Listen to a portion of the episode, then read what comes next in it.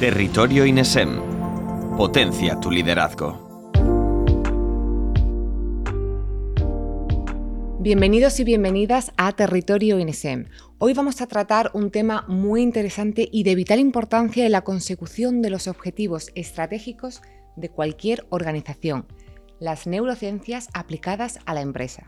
La neurociencia estudia el comportamiento humano a través del sistema nervioso, particularmente del cerebro, y a nivel empresarial aporta una visión integral de la entidad donde los equipos trabajan de forma combinada y complementaria en sus respectivas áreas y departamentos para lograr un objetivo común. Todo esto supone una visión casi rupturista con los modelos de gestión tradicionales que venían desarrollándose. Y para entender y profundizar en este apasionante tema, tenemos con nosotros a José Manuel Navarro experto en marketing, profesor en escuelas de negocios y escritor. Vamos a desgranar un poquito más su background porque es realmente notable y completo.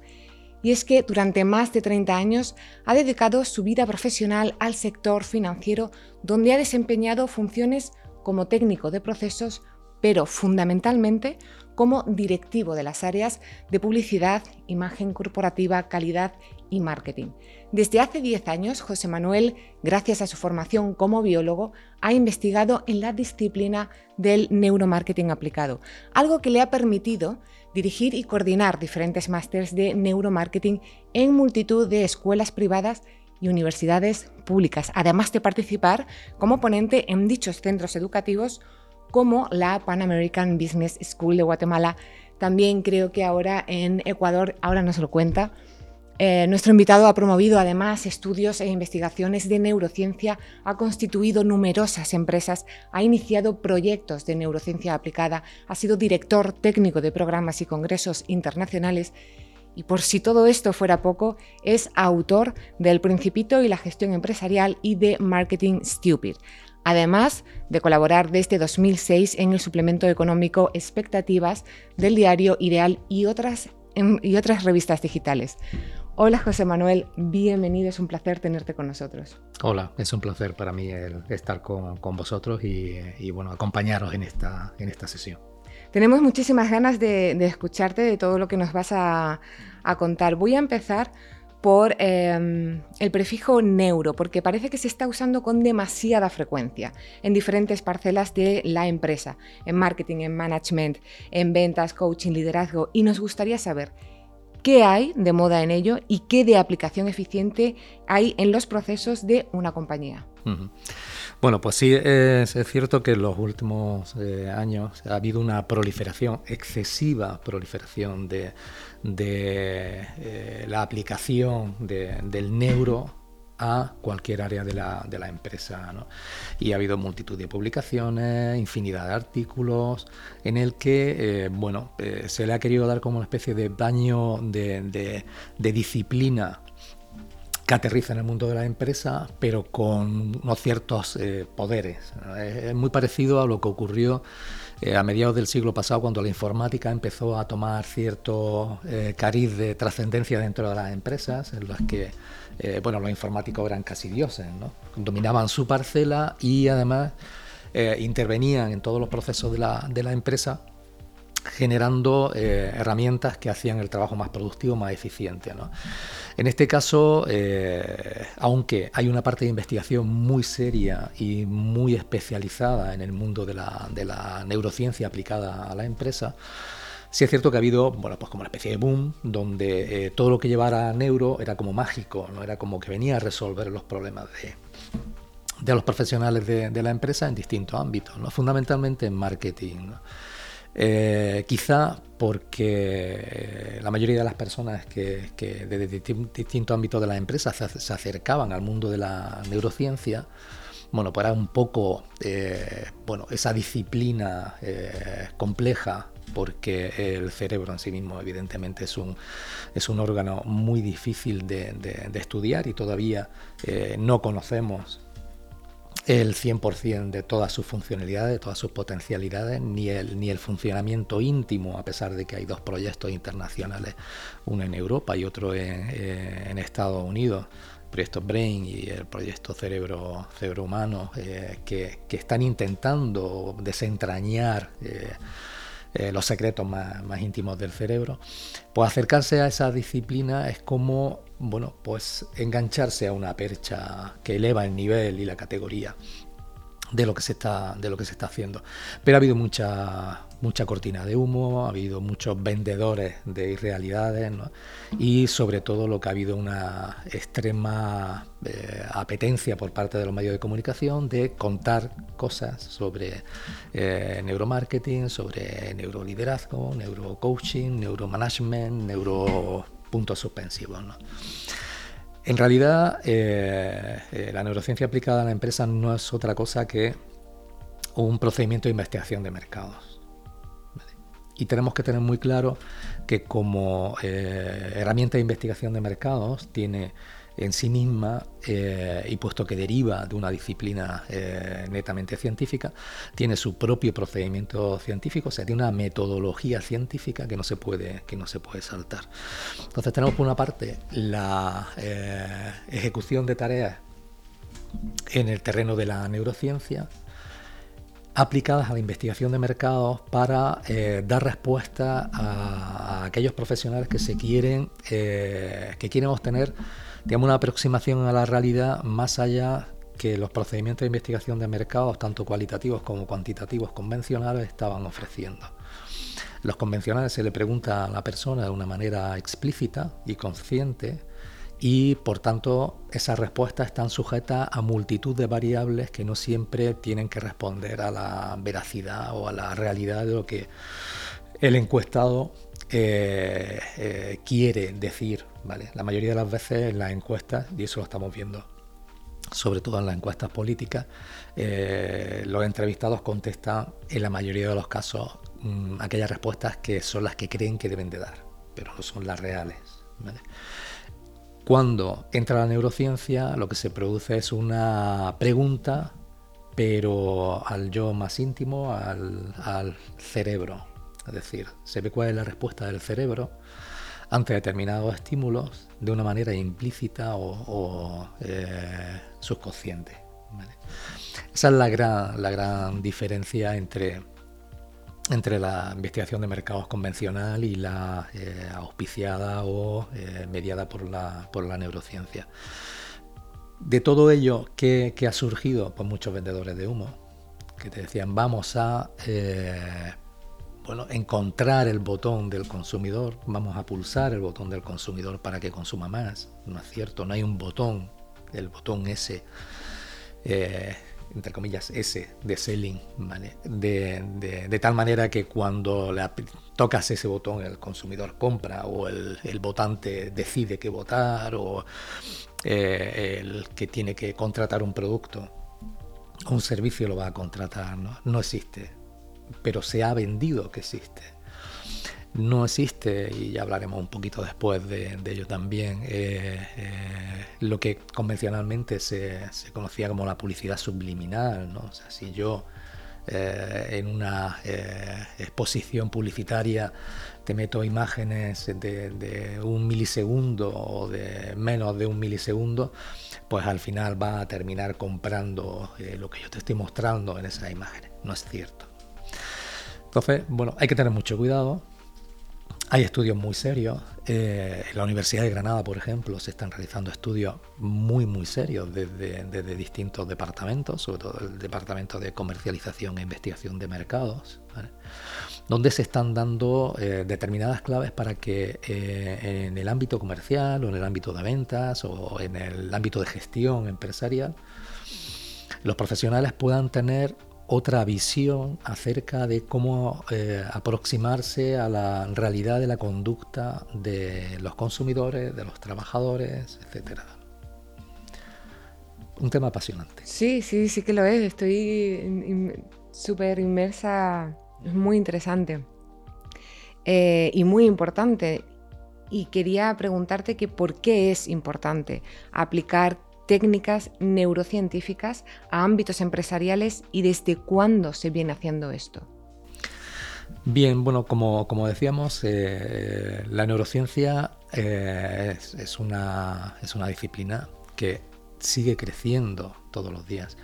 Pero en la aplicación a la empresa hace ya eh, eh, bastante tiempo que se está usando.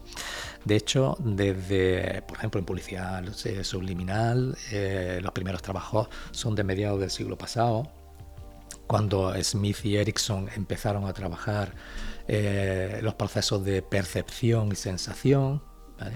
De tal manera que querían encontrar cuáles eran los umbrales mínimos los que una persona podía percibir determinados estímulos y cómo la percepción consciente de esos estímulos se transformaba en sensaciones. Digamos que, eh, aunque coloquialmente usamos eh, la percepción y la sensación con, con, el mismo significado, la percepción está, digamos, en el plano más, más inconsciente y la sensación es cuando traducimos esas percepciones a sensaciones que suelen derivar en muchos casos en emociones. Entonces, eh, fue a mediados del siglo pasado cuando ya se realizaron esos primeros, esos primeros estudios, estudios que después derivaron eh, con los experimentos de, de, de de James Vicary, en los temas de publicidad subliminal, cuando emitía imágenes de Coca-Cola o de palomitas en medio de una película y después salía y consumía palomitas, Coca-Cola, etcétera, que después se vio que era falso, que manipuló los datos y tuvo que que recular y pedir disculpas públicas porque eh, había dado unos resultados que eran totalmente manipulados. Paralelamente había otros científicos que estaban trabajando en, eh, lo que se llamaba la pupilometría, es decir, cómo la pupila se dilata o se contrae. Eso es algo que muchos vendedores saben usar de manera mm, casi intuitiva. Eh, cuando se, enfrentan a un posible a un potencial o posible cliente, ¿no? y observan cómo la pupila se dilata cuando hay una sensación de agrado o cómo se contrae cuando hay una sensación de desagrado. ¿no? Bueno, pues esos estudios también son de mediados del siglo pasado. Y las primeras conclusiones ya empezaban a apuntar hacia eh, qué metodologías había que usar en el ámbito comercial para eh, sin que el, potencial cliente tuviera eh, sensación de que se le estaba investigando, ¿vale? pues el interlocutor de la empresa pudiera ver cómo reaccionaba ante determinadas propuestas y bueno, saber conducir la venta en un momento determinado. Hubo un experimento que supuso el, punto de inflexión en el mundo de la neurociencia aplicada y es cuando eh, Pepsi decide hacer el famoso reto Pepsi, en el cual eh, eh, a, través de pruebas ciegas a determinados consumidores se le ponía bebidas de cola sin marca para que eligieran y calificaran cuál de las dos bebidas le, gustaba más. Esa prueba se realizó a mediados de los 70 y se ha ido repitiendo con el, con el tiempo.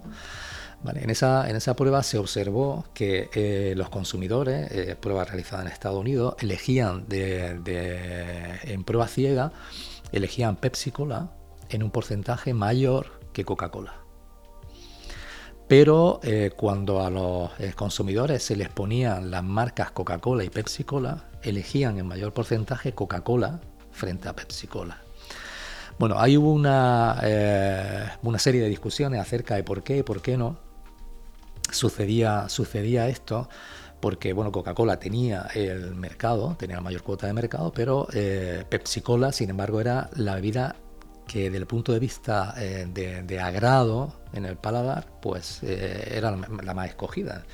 De, hecho, hubo decisiones erróneas por parte de, Coca-Cola que pensaron, dice, bueno, pues si mm, a nosotros nos eligen como marca, pero sin embargo el contenido que prefieren el de Pepsi Cola, pues voy a modificar, voy a sacar una nueva edición de Coca-Cola, se llama New Coke, que em, dentro estaba la Coca-Cola, pero con más azúcar, con un sabor más parecido a Pepsi que el de Coca. Eh, fue un auténtico desastre. Los consumidores mm, quemaron las plazas públicas porque no quisieron ese producto porque traicionaba eh, eh, la línea de, sabor de Coca-Cola eh, tradicional. Y llegó un señor que se llamaba Red Montague que dijo, aquí pasa algo. Hizo una serie de estudios de, de, un número determinado de consumidores, el mismo tipo de prueba, y eh, solamente que usaba eh, una metodología que es eh, el análisis del sistema nervioso central a través de resonancia magnética funcional para ver qué sucedía en el cerebro de, los consumidores. Y bueno, y sucedió una cosa muy particular, y es que mientras que los consumidores en prueba ciega las áreas del cerebro estaba, que se activaban estaban muy relacionadas con, el gusto y con, eh, la percepción de, del olor, etc. Y por tanto había un área que se iluminaba curiosamente más en eh, cuando consumían Pepsi Cola, que era el putamen ventral, frente a los que consumían Coca-Cola. En cambio, cuando tenían que seleccionar la marca, los consumidores que seleccionaban Coca-Cola se le activaba un área del cerebro que es eh, eh, la corteza prefrontal ventromedial, que está muy relacionada con las emociones y que curiosamente eh, está también muy relacionada con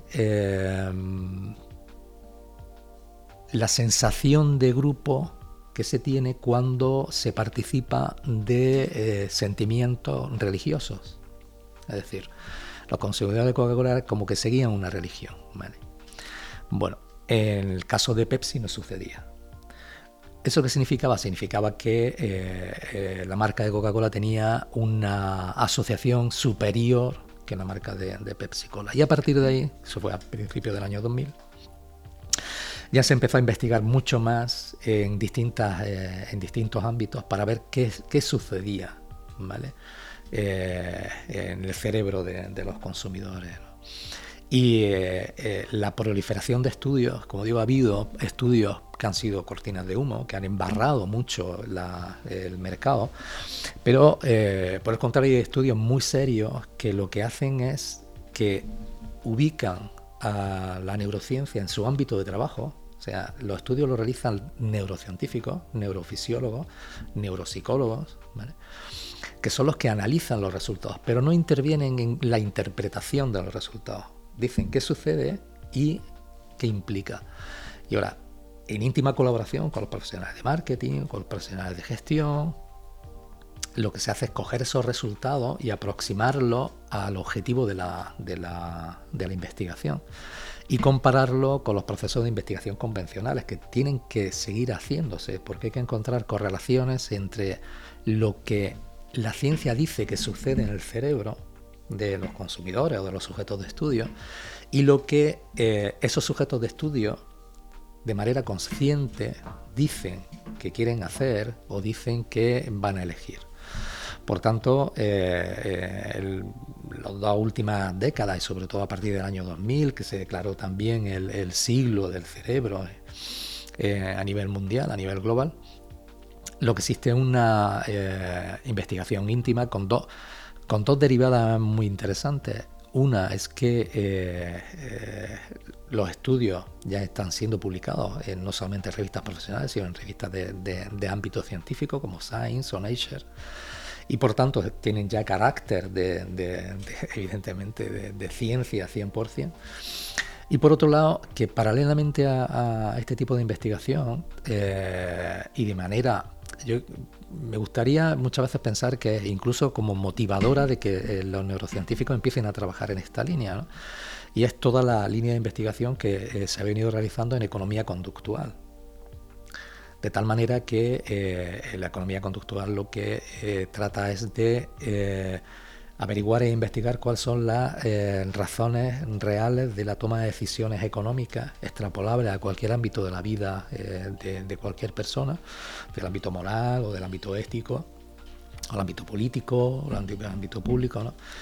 Y de hecho hay mm, dos premios Nobel de Economía que son psicólogos, que eh, Kahneman y, Thaler, que han puesto sobre la mesa la bueno, la capacidad de poder eh, eh, asignarle en la toma de decisiones el papel fundamental eh, que, desempeñan las emociones frente a la razón.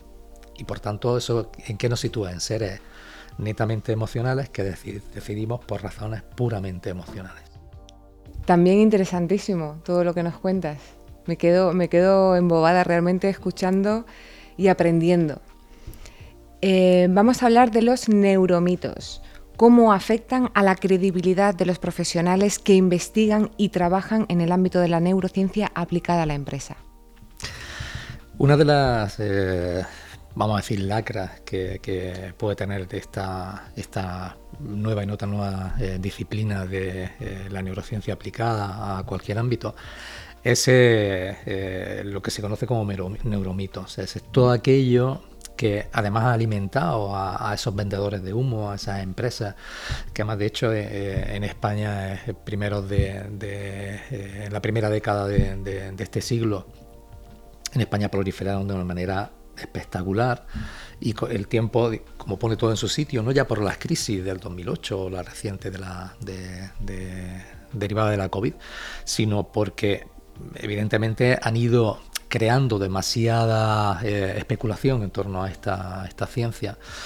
Y han creado, bueno, pues esos neuromitos, como hablábamos antes del punto S o de la publicidad eh, subliminal, que eh, han hecho que muchas empresas, de hecho yo conozco empresas con las que hemos intentado a través de, distintas universidades el que realicen estudios de investigación serios y casualmente habían trabajado con empresas de neuromarketing ¿vale? que la habían decepcionado. ¿Vale? porque le mostraban unos resultados absolutamente espectaculares y después la realidad no, no era tan espectacular.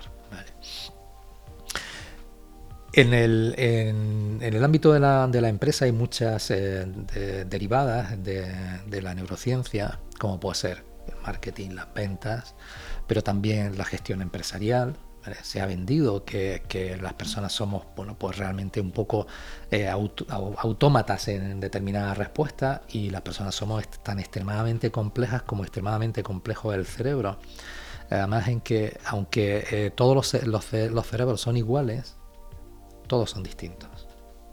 Son iguales en cuanto a composición neuronal, pueden ser iguales en cuanto a eh, las áreas que, todos tenemos, pueden ser iguales en cuanto a eh, las respuestas eh, frente a estímulos, pero la capacidad de, las estructuras del cerebro de interconectarse unas con otras es absolutamente individual y particular de cada persona. Y por tanto las respuestas, aunque estén dentro de unos márgenes de la normalidad estadística, ¿vale?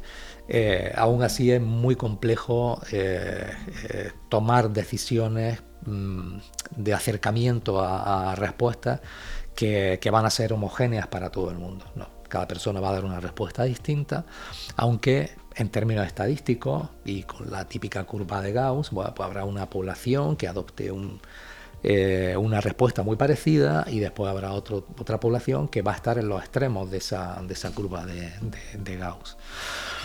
Pero incluso en el ámbito de la educación, se ha tratado de, eh, explorar eh, cómo habría que educar a los niños para que tuvieran una respuesta eh, más eficiente en el ámbito del aprendizaje. Y aunque es cierto que se ha demostrado que es mucho más fácil aprender por emoción que por repetición, lo cual implicaría que habría que cambiar los planes de estudio.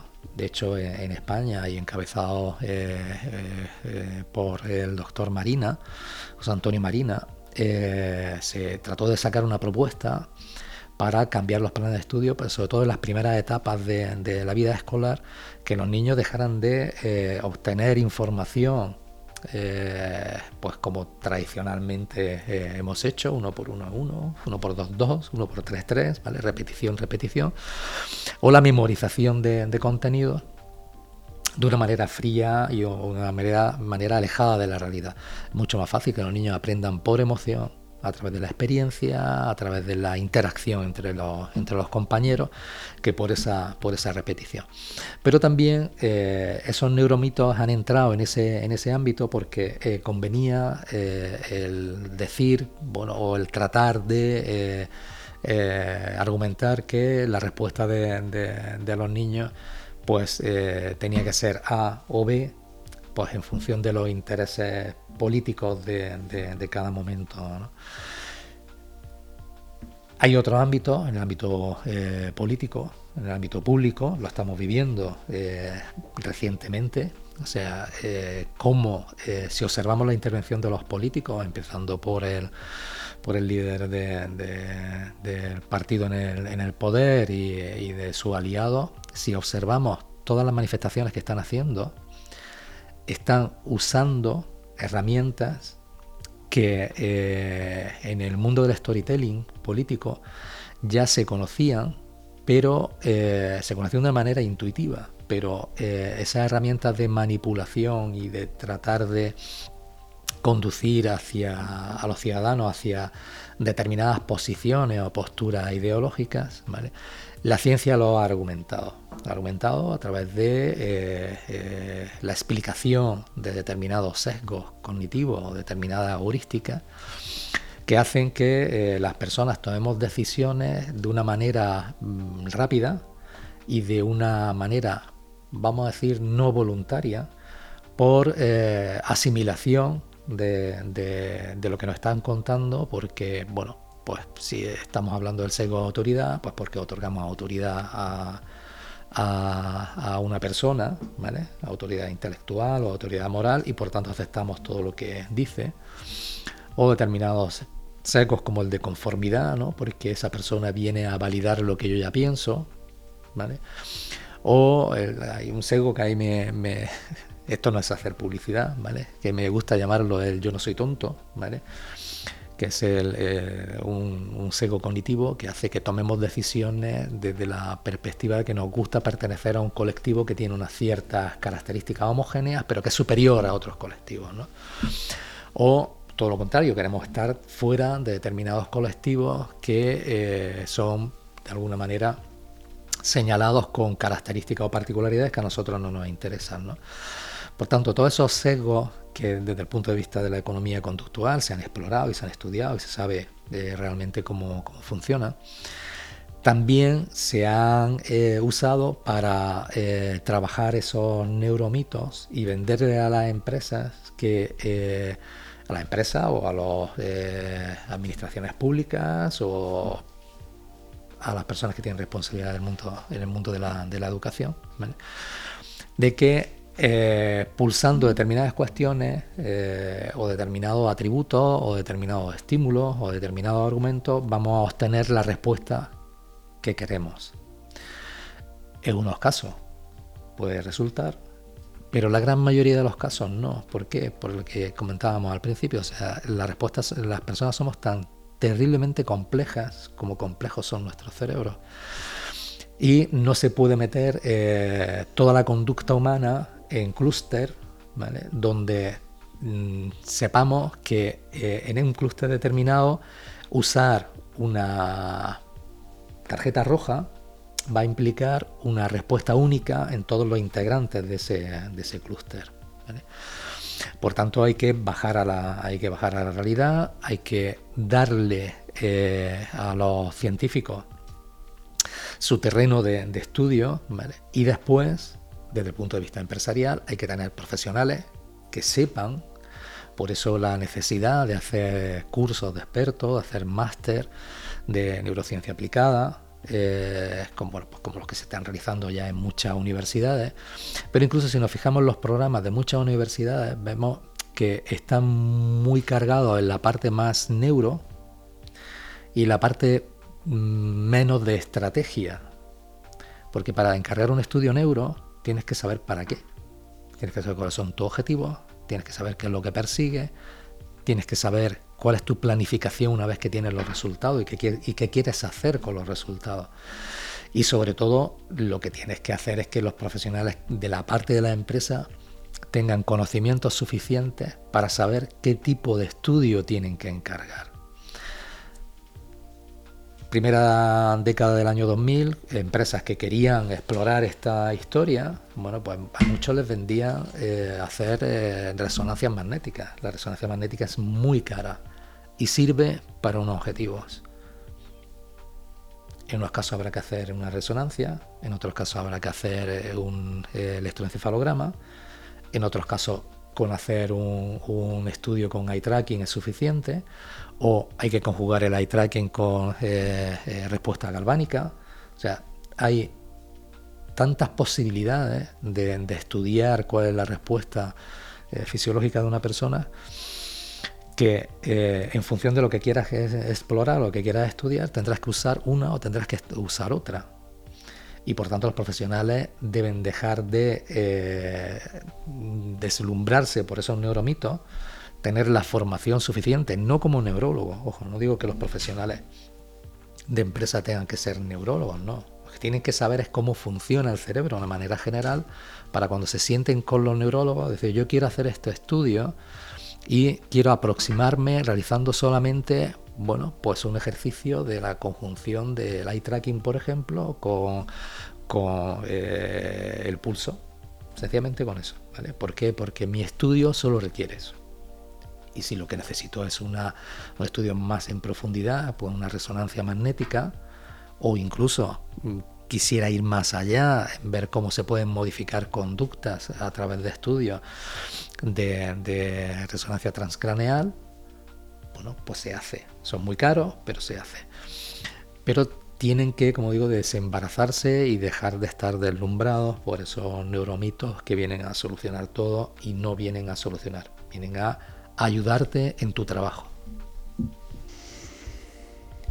Eh, José Manuel, vamos a hablar un poquito de, los consumidores. Si existe alguna regulación que los proteja de prácticas abusivas por parte de, las compañías, algo nos has comentado, y a los profesionales si se les da un marco de actuación similar a un código deontológico.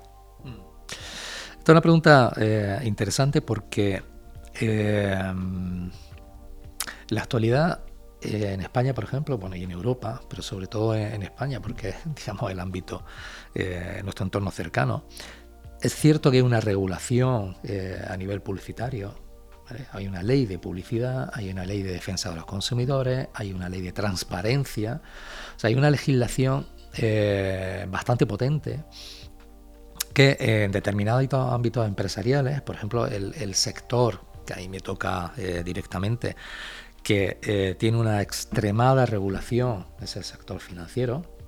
O sea, eh, el número de directivas, el número de reales decretos, el número de, leyes, el número eh, que anualmente salen de aplicación al sector financiero es tremendamente elevado porque bueno, pues son, son empresas reguladas, son entidades reguladas con una normativa muy estricta. Pero hay determinada regulación por ejemplo, la regulación de defensa del consumidor, la ley de transparencia o incluso también la ley de publicidad, que aunque afecta al sector financiero, también afecta al resto de la industria. Está muy limitada y muy eh, orientada a proteger al consumidor en determinados ámbitos. Pero en el mundo de, la neurociencia no se ha avanzado. ¿Qué sucede? Que, eh, bueno, pues ha habido muchas, eh, eh, digamos, acercamientos de, la, de las empresas a determinados trabajos que desde el punto de vista ético pues tenían determinadas debilidades. Hay entidades o empresas que tienen su propio código ético y que lo aplican, pero no hay una legislación eh, nacional o, o, comunitaria en nuestro ámbito. En el mundo de, la neurociencia sí ha habido una asociación que es eh, la eh, Neuromarketing Science and Business Association, que es una asociación que, de nacimiento eh, americano, pero que pretende ser de ámbito global, que sí que tiene un código ético, un código deontológico de, cómo aplicar todas estas técnicas al mundo de la empresa, eh, garantizando que no va a haber un, intrusismo eh, en, el, consumidor. Pero no deja de ser un código deontológico de una asociación, no es una regulación. En Europa eh, se ha querido dar un paso más y la Comisión Europea eh, ha sentado un poco las bases de lo que podría ser o lo que se podría llamar los neuroderechos. Pero los neuroderechos no están tanto en este ámbito de actuación de, eh, la ciencia que estamos eh, hablando en esta sesión, sino que están mucho más orientados a todos aquellos proyectos de investigación que se están realizando en determinados pacientes que tienen lesiones cerebrales o bien del sistema nervioso central o del sistema nervioso periférico, y que con determinados implantes o con mm, determinadas soluciones, soluciones tecnológicas, ¿vale? pues está ayudando a personas que no oían que oigan, a personas que estaban ciegas que vean, a personas que tenían movilidades reducidas, pues puedan eh, eh, recuperar esa movilidad. Personas que tenían discapacidades lingüísticas, y ahí es donde surgió el, hecho de decir, es que tenemos que eh, arbitrar y tenemos que regular qué es lo que va a suceder en este ámbito, porque si personas que no pueden hablar con determinados dispositivos somos capaces de traducir sus pensamientos en palabras, es decir, que podemos tener una interlocución con esa persona que no puede escribir, o sea, esos grandes, accidentados que, eh, no pueden moverse, son tetraplégicos y que además han perdido el habla, bueno, con determinadas eh, implantes cerebrales, bueno, se ha conseguido traducir los pensamientos de, eh, estos pacientes en palabras y frases con cierta, cierta lógica. ¿Eso a qué nos lleva? Pues probablemente a poder, eh, bueno, adivinar lo que piensa una persona. En el ámbito de la ciencia, puramente de la ciencia, en el ámbito médico, tiene su sentido y, hay que aplaudir, obviamente, y respaldar este tipo de estudios, pero mm, ya sabemos que todo lo que sucede en el ámbito de la ciencia puro, cuando se lleva a determinados entornos empresariales donde lo que se busca son ganancias, ¿vale? pues puede ser peligroso. Entonces, eh, la Comisión Europea se ha sentado a las bases de lo que son los, los neuroderechos y ahora mismo está en fase de estudio y de eh, redacción de cuál será la directiva europea que va a poner un poco coto a, cómo trasladar esas investigaciones científicas al ámbito empresarial. Pero eh, queda mucho por hacer, queda mucho por hacer y sobre todo eh, lo que queda mucho es porque los profesionales de, cualquier tipo de, sector de, actividad se acerquen a este mundo con la claridad de, miras de que si antes de estar esta posibilidad de investigación ya había un código ético dentro del mundo empresarial para no manipular, que es el mundo empresarial o del mundo de la administración pública, ¿no? no manipular al consumidor, no eh, impulsar determinadas conductas que pudiéramos decir eh, responden a los intereses particulares de un partido, a los intereses particulares de, una empresa, si eso ya existía, ahora con más motivo hay que proteger mucho más al, consumidor y evidentemente al, ciudadano. Eh, es fascinante, pero no deja de dar un poquito de miedo. De, miedo. Sí. De miedo. Para terminar, eh, cuéntanos un poquito sobre la economía conductual, dónde se cruza con las neurociencias aplicadas a la empresa. Antes hemos eh, comentado que eh, la economía conductual es una, es una ciencia que surge, obviamente, en el ámbito de la, de la economía y eh, también eh, se empiezan a realizar los primeros estudios eh, a mediados del de siglo, la segunda mitad del siglo pasado, porque bueno, la economía tiene una diatriba dentro de, de sí misma de los economistas clásicos que bueno, eh, defienden, y la teoría económica clásica defiende que eh, eh, todo el ser humano tiende a maximizar, y por tanto las empresas también tienden a maximizar sus beneficios por interés propio y siempre con una toma de decisiones que está siempre en el ámbito, ámbito de la racionalidad. Y bueno, eso, eso es algo a lo que incluso todos nosotros estamos acostumbrados porque cuando pensamos que tenemos que tomar decisiones económicas, sea, que afectan a nuestro bolsillo o que afectan a nuestro futuro económico. Tomamos esas decisiones desde un punto de vista estrictamente racional, después de un proceso serio de análisis, de toma de datos, de toma de información, de poner encima de la mesa todos esos, esos datos y toda esa información y empezar a analizar de una manera fría y distante bueno, eh, ¿qué queremos hacer respecto de cualquier decisión? Que abarca desde la compra de un bien o de un servicio hasta mm, planificar cuál va a ser mi, futuro en relación con mi pensión o mi jubilación, en, relación con un objetivo concreto de, estar eh, dentro de 10 años eh, con unos ahorros determinados.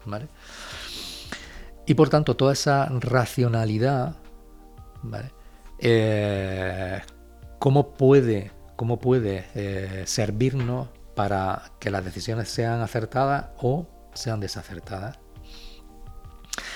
Eh, hay, un, hay un momento, eh, digamos, más tranquilo, que es cuando las personas queremos decir, por ejemplo, si pedimos una hipoteca o no pedimos una hipoteca para comprarnos un piso, si queremos hacer un plan de pensiones o no queremos hacer un plan de pensiones para tener un ahorro de aquí a 30 o 40 años, ¿vale? Y en el otro extremo están las decisiones que se toman muy rápidamente, por ejemplo, los que en el mercado de valores, los traders y los brokers tienen que realizar en compraventa de, posiciones y de acciones en un milisegundo, aunque ahora estén muy auspiciados por la inteligencia artificial. entre, digamos, un proceso muy lento de toma de decisiones y un proceso muy rápido de toma de decisiones, siempre hemos pensado que existe eh, una, mm, una, conducta eminentemente racional. ¿Qué sucede? Que eh, la mayoría de las veces, eh, sobre todo cuando se estaban realizando estos estudios a través de la aplicación de, lo que se conoce como la teoría de, juegos, ¿vale? Bueno, pues empezaron a realizar experimentos con determinadas eh, eh, metodologías, como el juego del prisionero o el juego del ultimátum, etcétera, ¿no? en los que eh, se ve que determinadas decisiones o la mayoría de las decisiones no están tomadas, decisiones económicas, ojo. Estamos hablando de si a mi pareja me tengo que declarar o no me tengo que declarar, o si quiero ir al cine o no quiero ir al cine. Sino decisiones económicas que tienen una implicación mayor, teóricamente, en lo que es nuestra conducta. Eh, se observó que eran tomadas no desde el ámbito eh, puramente racional, sino del, ámbito estrictamente emocional. Es decir, eran respuestas emocionales, y respuestas emocionales que tenían que ver con el agrado o el desagrado de la toma de decisión, que tenían que ver con tomar una posición más o menos justa respecto de a la propuesta que se estaba haciendo, que tenían que ver si eran eh, decisiones morales, que tenían que eh, implicar nuestras convicciones eh, morales, si en realidad de lo que se trataba era de castigar o de beneficiar al contrario, y por tanto todas esas respuestas se movían en el ámbito estrictamente emocional. ¿no? ¿Qué sucede? Que eh, estos estudios los realizan economistas, pero están, mm, digamos, eh, motivados, iniciados por psicólogos. Como te he comentado antes, bueno, hay dos eh, premios Nobel de Economía que son psicólogos, que, Richard Thaler y Daniel Kahneman, donde a través de toda su investigación lo que han demostrado es que por encima del 90% nuestras decisiones en el ámbito general de nuestra vida y sobre todo en el ámbito particular del mundo de la economía que tomamos están eh, motivadas por reacciones emocionales. ¿Qué sucede? Que eh, las personas normalmente pensamos que compramos una hipoteca o pedimos una hipoteca o solicitamos una hipoteca a un banco y que la decisión de hacerlo una u otra entidad eh, es puramente racional. Y si hay un componente racional, porque miramos qué tipo de interés, en qué plazos son más cómodos, si eh, me dan periodo de carencia, no me dan periodo de carencia, si me cobran más comisiones, me cobran menos comisiones y tal. Pero en medio también existen toda una serie de, de reacciones emocionales en relación con mi, valga la redundancia, relación con la entidad, mi relación con las personas que me atienden en determinadas entidades, con mm, lo que me cuenta mi amigo, mi familia respecto de la decisión que voy a tomar. O sea, hay como un totum revolutum en el que la mayoría de las veces esas decisiones tan estrictamente relacionadas están impulsadas por cómo nos sentimos cuando vamos a decir, venga, voy a firmar. El, hecho de que eh, eh, la economía conductual haya profundizado en ese ámbito eh, eh, de tal manera que, eh, como dice Kahneman, haya un sistema 1 de respuesta rápida, un sistema 2 de respuesta lenta, respuesta rápida emocional, respuesta lenta racional, donde intervienen determinadas estructuras cerebrales que bueno, son, digamos, respuestas que están categorizadas aunque haya que tener, como hemos dicho antes, toda la plasticidad neuronal de cualquier persona, pero que están muy categorizadas en determinadas áreas del cerebro. Eh, cuando tomamos una, decisión eh, netamente emocional, se produce la activación del eh, núcleo prefrontal ventromedial y cuando es racional, se produce la activación del núcleo prefrontal dorsolateral. Por tanto, incluso cuando se hacen resonancias magnéticas, se ve qué áreas del cerebro intervienen. Se sabe que cuando eh, te acercas a, realizar una compra, en función de la persona que tengas delante y cómo reacciones emocionalmente, bueno, pues vas a tomar una decisión u otra, aunque estés convencido de que vas a comprarte algo. ¿Por qué? Porque en determinados casos puede que se active tu, tu, porque te ha dado un poco de, de asquito, la persona con la que te tienes que enfrentar. O eh, se active la amígdala, lo cual significa que te da un poco de miedo por la razón que sea. O todo lo contrario, se active eh, el núcleo accumbens, con lo cual esperas obtener una gratificación. Bueno, pues todo, todo ese tipo de, de, estudios que en economía conductual se realizaban a través de, eh, bueno, de distintos juegos, como decíamos antes, derivados de la, de la teoría de juegos, el mundo de la neurociencia empieza a decir, oye, pues es posible que eh, lleve mucha razón. ¿Por qué? Porque estamos viendo que efectivamente la mayoría, en la mayoría de las decisiones, toma de decisiones económicas, lo que se activa es el corte prefrontal medio, ventromedial, no el dorso lateral, lo cual quiere decir que hay una activación importante de esas conductas emocionales que hacen que cuando tomes la decisión estás mediado por cómo te sientes.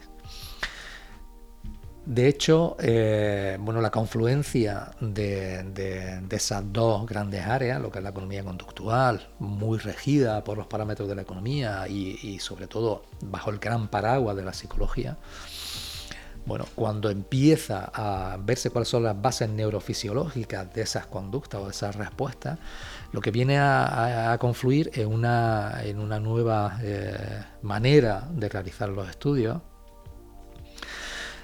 de tal forma que, eh, dependiendo de lo que quieras hacer, pues es cuestión de hacer experimentos bajo la eh, perspectiva de la economía conductual, más que sobre la perspectiva de la neurociencia.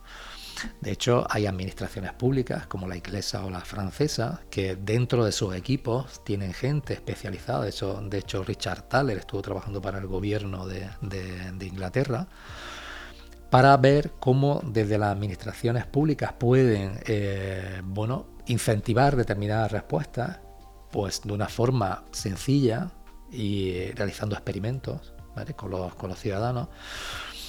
Porque eh, no es lo mismo decirle a un ciudadano, por ejemplo, eh, paga, sé buen ciudadano y paga tus impuestos, ¿vale?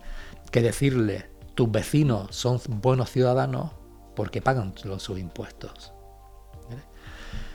se está diciendo lo mismo, pero la persona que desde eh, que abre el buzón y me escribe el gobierno y lee ciudadano o sé buen ciudadano, paga tus impuestos,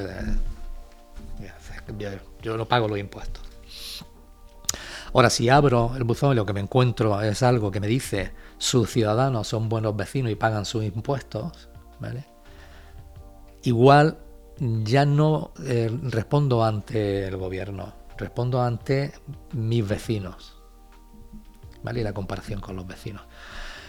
Esto es un ejercicio muy sencillo de economía conductual, pero que si le aplicáramos a ese ciudadano eh, un análisis de resonancia magnética, veríamos cómo las áreas del cerebro que se activan son totalmente distintas, porque en una no hay activación emocional, porque lo que hay es una respuesta racional de que, bueno, es el gobierno quien me pide y ahora no puedo pagarlo.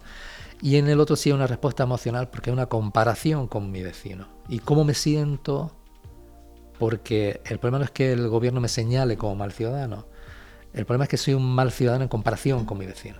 ¿vale? Eso la economía conductual, bueno, pues se están haciendo y como digo, hay, hay gobiernos que lo, están, que lo están practicando y que tienen buenos resultados con técnicas muy sencillas que no necesitan de la exploración neurofisiológica, pero que eh, sí requieren de determinados experimentos que en el fondo, como eh, comentamos, están relacionados con decisiones económicas, pero eh, la realidad es que están relacionados con decisiones emocionales.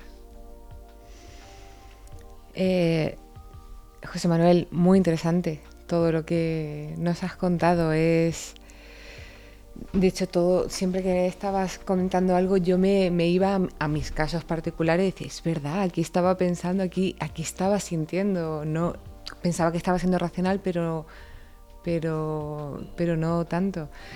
Em, muchísimas gracias por ayudarnos a comprender y aplicar las neurociencias y el neuromarketing eh, nos has demostrado que, es posible un incremento de la productividad a partir de este nuevo enfoque y además algo que, me ha gustado un poco es el ver que, aunque aquí en INESEM estamos hablando de empresas principalmente, pero realmente nos lo podemos llevar a los vínculos nuestros particulares, sociales de nuestro día a día. Y bueno, y hasta aquí, hasta la próxima, esperemos verte pronto con con nosotros. Muchísimas gracias. Gracias a vosotros. Ha sido un placer y por mi parte encantado de seguir hablando de, estos apasionantes eh, temas. Sí, sí que lo son. y un poco desconocidos, bastante desconocidos, por, a pesar de estar tan, tan a la vanguardia, tan ahora, tan en auge. Gracias por compartir con nosotros este, este espacio, a vosotros por acompañarnos. Hasta, hasta pronto. Gracias a vosotros. Un placer.